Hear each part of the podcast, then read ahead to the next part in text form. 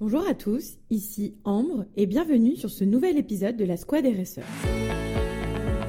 La Squad RSE, c'est un podcast où nous interviewons des professionnels de la responsabilité sociétale des entreprises pour éclairer, orienter, accompagner les entreprises qui souhaitent lancer une démarche RSE efficace et impactante.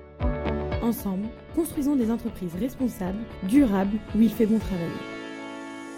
Pour beaucoup, l'impact des entreprises se résume à leur impact environnemental, mais comme le décrit l'acronyme de la RSE, responsabilité sociétale des entreprises, se lancer dans une démarche RSE, c'est également se soucier de son impact social et plus largement sociétal.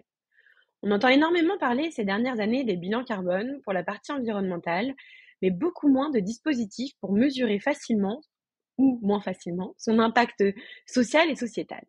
Comment mesurer son impact social et sociétal? Pour nous éclairer sur le sujet, Océane Puech, fondatrice de Greenscale, agence d'expertise en éco-responsabilité, est avec nous. Bonjour Océane. Bonjour Ambre. Alors, comment est-ce qu'on mesure son impact social et sociétal lorsqu'on est une entreprise, Océane? Alors, euh, eh bien, on a déjà eu un petit peu l'occasion euh, d'échanger sur les évaluations d'impact qui sont globales euh, dans l'émission précédente sur pourquoi une, une entreprise doit-elle mesurer son impact. Euh, et euh, leur échelle d'évaluation, à ces euh, évaluations d'impact global, étudie également les actions et impacts de l'entreprise au niveau social et sociétal. Ça fait partie de leur, de leur périmètre. Notre évaluation d'impact de euh, Greenscale les guide, guide également sur les indicateurs à suivre sur ces sujets en fonction du contexte de l'organisation. Maintenant, si on essaie de comparer par exemple par rapport au bilan carbone, euh, il y a euh, moins de méthodologies qui existent pour une évaluation quantitative de l'impact social et sociétal. Euh, il y a évidemment la difficulté de l'unité de mesure et du périmètre. Il faudrait éviter de faire un équivalent du bilan carbone qui a des potentiels effets rebonds sur la biodiversité ou sur l'eau. Euh, du côté de l'analyse de cycle de vie d'un produit euh, ou d'un service, euh, dont je pense on reparlera aussi à une autre occasion, il y a uniquement une norme sur les impacts environnementaux multicritères. une ACVS, on appelle ACVE pour ACV environnemental et ACVS pour ACV social, euh, donc qui évalue les impacts sociaux et sociétaux d'un produit ou d'un service, est actuellement en développement.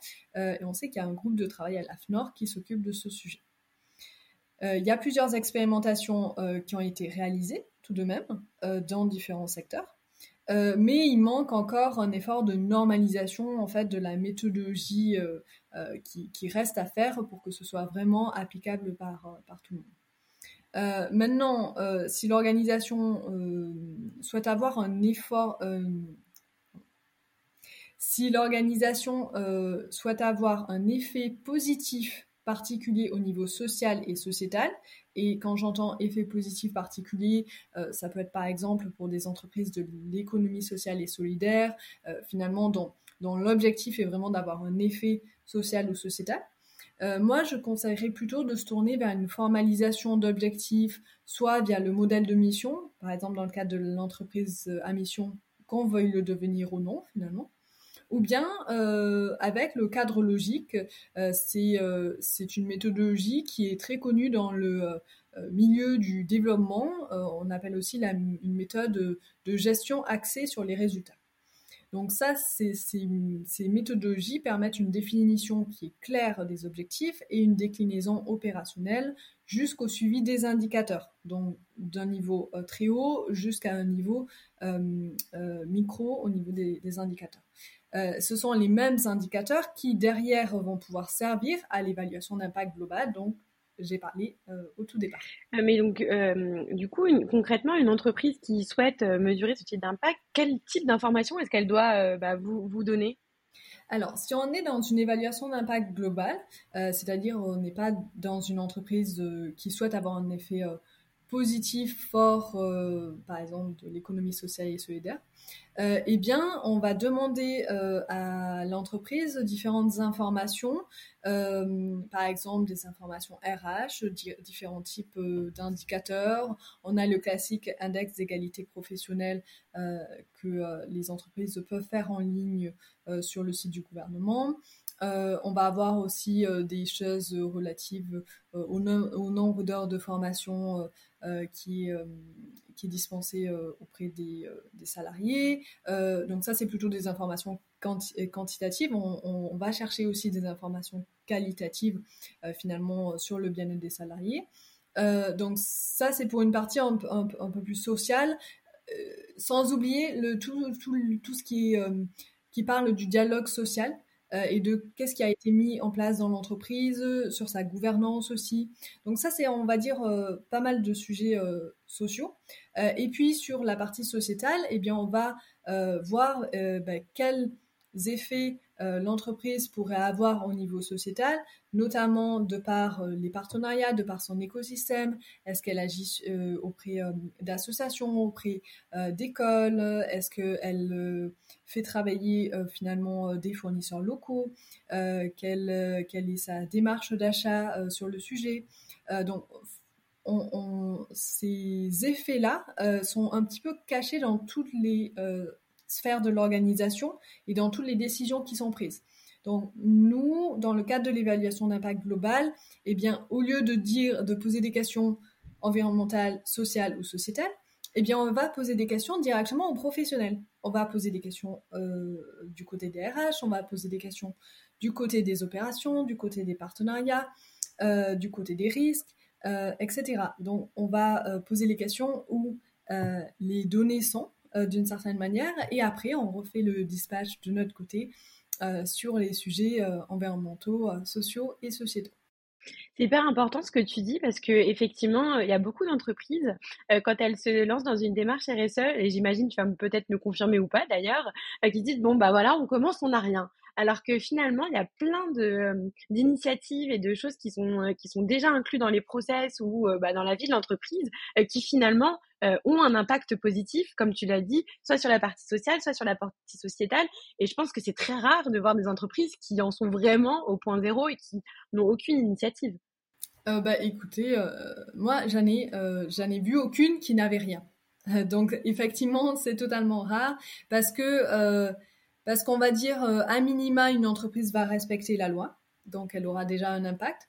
Euh, après, euh, la RSE, c'est quand même aller au-delà de la loi, c'est quand même une démarche volontaire, donc on, évalue euh, cette, cette partie-là et pas uniquement le respect de la loi. mais clairement, il y a beaucoup de sujets qui sont déjà traités aujourd'hui dans les entreprises et qui demandent finalement d'être mis en valeur, d'être regardés sous le prisme de la RSE. Euh, et par rapport aussi à ce que tu disais tout à l'heure, euh, j'avais une petite question. Donc, tu nous as parlé, alors notamment sur la partie sociale. Donc, il y a la partie, on va dire, euh, quantitative, donc où tu as des indicateurs avec avec des chiffres. Et sur la partie qualitative, comment est-ce que vous faites? Vous faites, vous allez auditer chacun des, collaborateurs, vous leur posez des questions? comment comment ça se passe? Alors, on se base souvent sur des des audits de perception. c'est-à-dire un questionnaire qui, qui est envoyé aux collaborateurs euh, dans le cadre de l'évaluation d'impact euh, global, euh, on va dire initial de Greenscale, on n'inclut pas de questionnaire auprès des collaborateurs. Par contre, on prend en compte les, enquêtes de perception qui auraient été faites et, par exemple, si l'entreprise n'en a pas fait, bah, du coup, elle est, pénalisée mais pour certaines entreprises, eh bien, on ajoute justement parce qu'ils n'ont pas fait euh, d'enquête de perception, euh, on ajoute une enquête de perception qui leur permet aussi d'avoir une bonne une bonne information complémentaire sur où est-ce qu'ils en sont de manière un petit peu plus générale sur le bien-être des collaborateurs.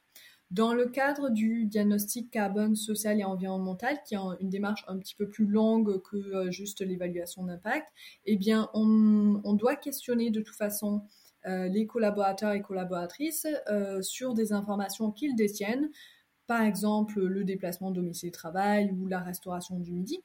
Donc de toute façon, on doit aller les questionner, donc on en profite pour traiter aussi le sujet sociétal. Donc on inclut euh, des questions de bien-être au travail, des questions d'impact sociétal également, s'ils veulent s'engager par exemple auprès d'associations dans le cadre de mécénat. De donc, on a euh, un questionnaire collaborateur qui euh, traite de ces trois questions. D'accord. Ok, eh ben écoute, c'est très clair. Et une autre question qui me vient pour, pour les auditeurs qui, qui nous écoutent. alors, je sais que, tu que ça dépend pas mal de la taille de l'entreprise, mais si on prend une taille intermédiaire, puisque toi, tu as plutôt l'habitude d'accompagner les TPE, PME, quand on, dans le cadre d'une évaluation d'impact qui est globale, c'est un projet qui se mène sur combien de temps et voilà, combien de temps la personne doit, doit, doit donner de son temps pour pouvoir avoir cette photographie et euh, sur combien de temps elle, engage ce projet alors, sur le premier niveau d'évaluation d'impact, donc sans bilan carbone, euh, eh bien, euh, les résultats sont très très variés parce qu'en fait, ils dépendent de combien de temps la personne met pour répondre à nos questionnaires. donc, en soi, moi, j'ai déjà fait une évaluation d'impact qui a duré 15 jours.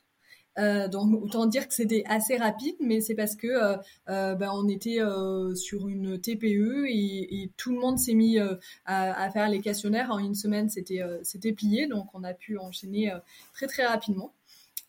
ensuite, sur une, une, entreprise de taille intermédiaire, généralement on est à peu près sur trois mois. parce qu'il faut quand même aller chercher les informations, euh, en termes de délai de notre côté, on, se garde entre une semaine et 15 jours pour pouvoir traiter euh, l'ensemble des informations du, questionnaire.